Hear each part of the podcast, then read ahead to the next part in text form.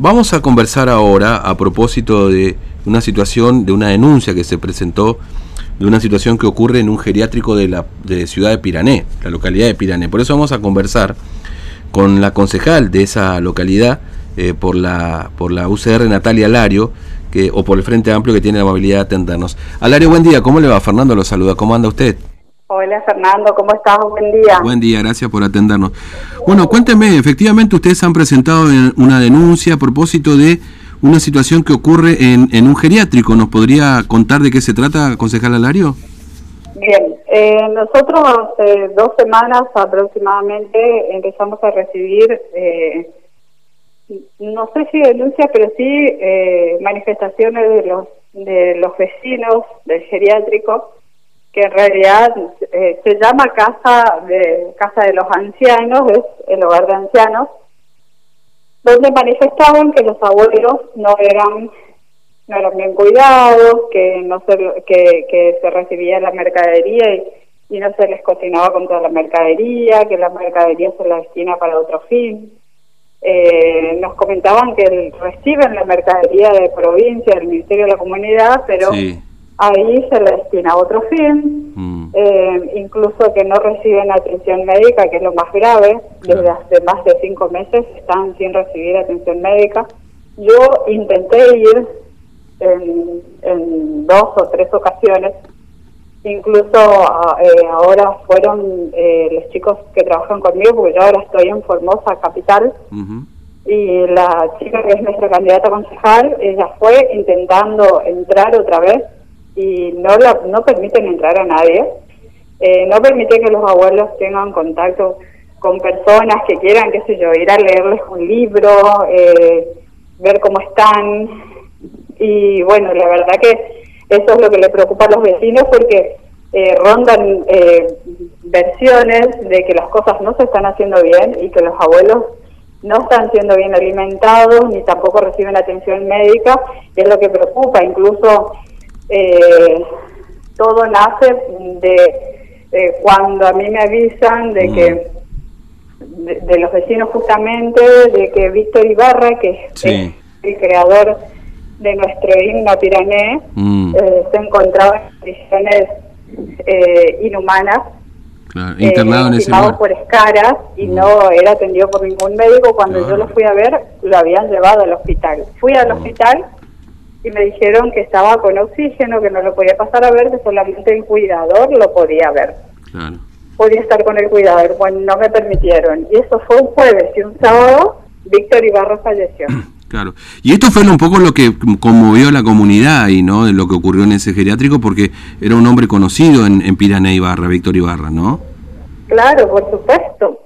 Al margen de que sea Víctor Ibarra, es una persona, es, un, una persona, y todas las personas, no porque sean fulano de tal o mengano, todo el mundo tiene derecho a tener, a vivir dignamente. No sabes si son personas que trabajaron, o sea, son ancianos, están mm. en total vulnerabilidad, dependen de, dependen de las personas que, que manejan ese lugar para asistir a un médico, no pueden asistir por sí solos al médico y decir, bueno, yo me voy. Es más, eh, hasta me atrevo a decir que están presos, porque no puede ir nadie a verlos, ni tampoco pueden salir, porque no pueden salir por sus propios medios, porque son las personas que necesitan de otro para salir. Mm. Entonces, ¿a qué me refiero con esto? Con que eh, realmente es, grave, porque muchos no se preocupan a veces porque dicen los ancianos, pero todo el mundo vamos a ser viejos llegado el momento. Y voy a la parte humana. Yo no hice, no hice un escándalo ni hice política con esto porque para mí son cosas muy sensibles. Y, lamentablemente muchas veces termina pagando los platos rotos la gente que trabaja ahí adentro. Mm. Eh, y, no realmente las personas que deben pagar por lo que se está haciendo mal. Claro. Ahora, e, este, este geriátrico es privado, es un prestador del Ministerio de la Comunidad es público, forma, digamos, es, es un establecimiento del Ministerio de la Comunidad. directamente del Ministerio de la Comunidad. Mm. Y todos los ancianos que viven ahí adentro tienen su jubilación. Claro, claro. Este, ahora, eh, ahí usted dice, bueno, no, no, quería hacer política, pero bueno, indefectiblemente esto termina en una denuncia, digamos, ¿no? sí, sí, o sea, pasa que uno tiene que exteriorizar estas cosas para que se tomen cartas en el asunto. Claro. Yo ahora lo que vine a hacer, no vine a hacer una denuncia, porque para hacer una denuncia necesito pruebas. Mm. Eh, lo que vine a pedir es que se inicie una investigación, mm. que se lleve una manera de controlar constantemente, no que se deje al azar. Claro, claro. Eh, además de eso, pido que también que reciban atención médica, porque no mm. reciben atención médica.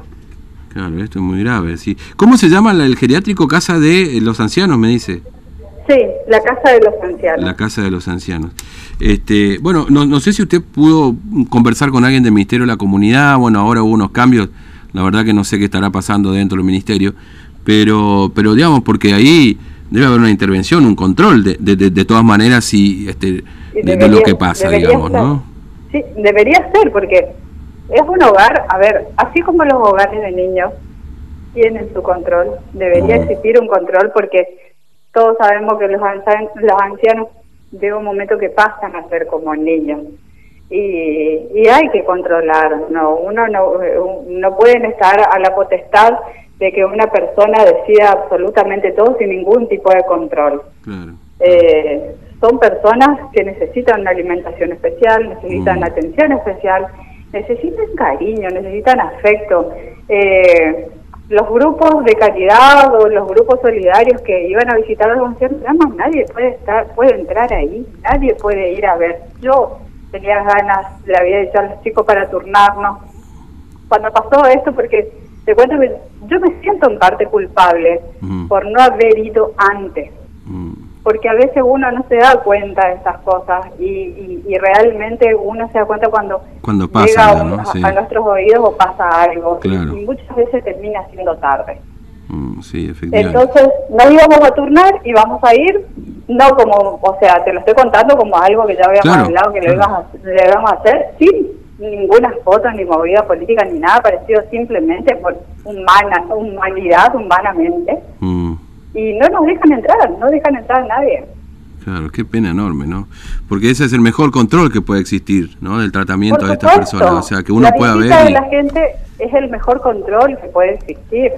Mm, la visita de un amigo, de un familiar, de, de una persona cercana. Claro. Eh, mm. Vos le estás dando la potestad total a una persona que haga y deshaga a su antojo cuando no tiene ningún control. Y contra eso es lo que estoy en contra. Ah, ahora, es decir, lo que pasa, eh, resumiendo un poco, este concejal Alario, es decir, en este, en este geriátrico, de ahí de Pirané, es que no hay atención médica, eh, por lo menos de acuerdo a la, denuncia que ustedes han recibido, las inquietudes en todo caso que ustedes han recibido. Exactamente. Este, no hay no hay atención médica como corresponde, tampoco la alimentación es y el cuidado, es decir, lo básico, digamos, ¿no? Lo esencial en un lugar como este. También, también nos han llegado a decir que ellos no ven su sueldo. Ah. Que no es menor dato. No, obviamente que no. Sea, todo eso hay que corroborar si realmente es así, obviamente, pero eso fue una de las denuncias justamente con que ellos no ven su sueldo. Mm, claro, entiendo. ¿Y los Lo más parecido a una persona presa. Claro, obviamente. ¿Y los familiares de las personas que están ahí qué dicen? ¿Que no los pueden ver tampoco? ¿Que, ¿O son ellos los que La mayoría no tiene familiares. Ah, Claro, La mayoría no tiene familiares, pero sí tiene gente conocida, amigos. Víctor Ibarra tenía muchos amigos.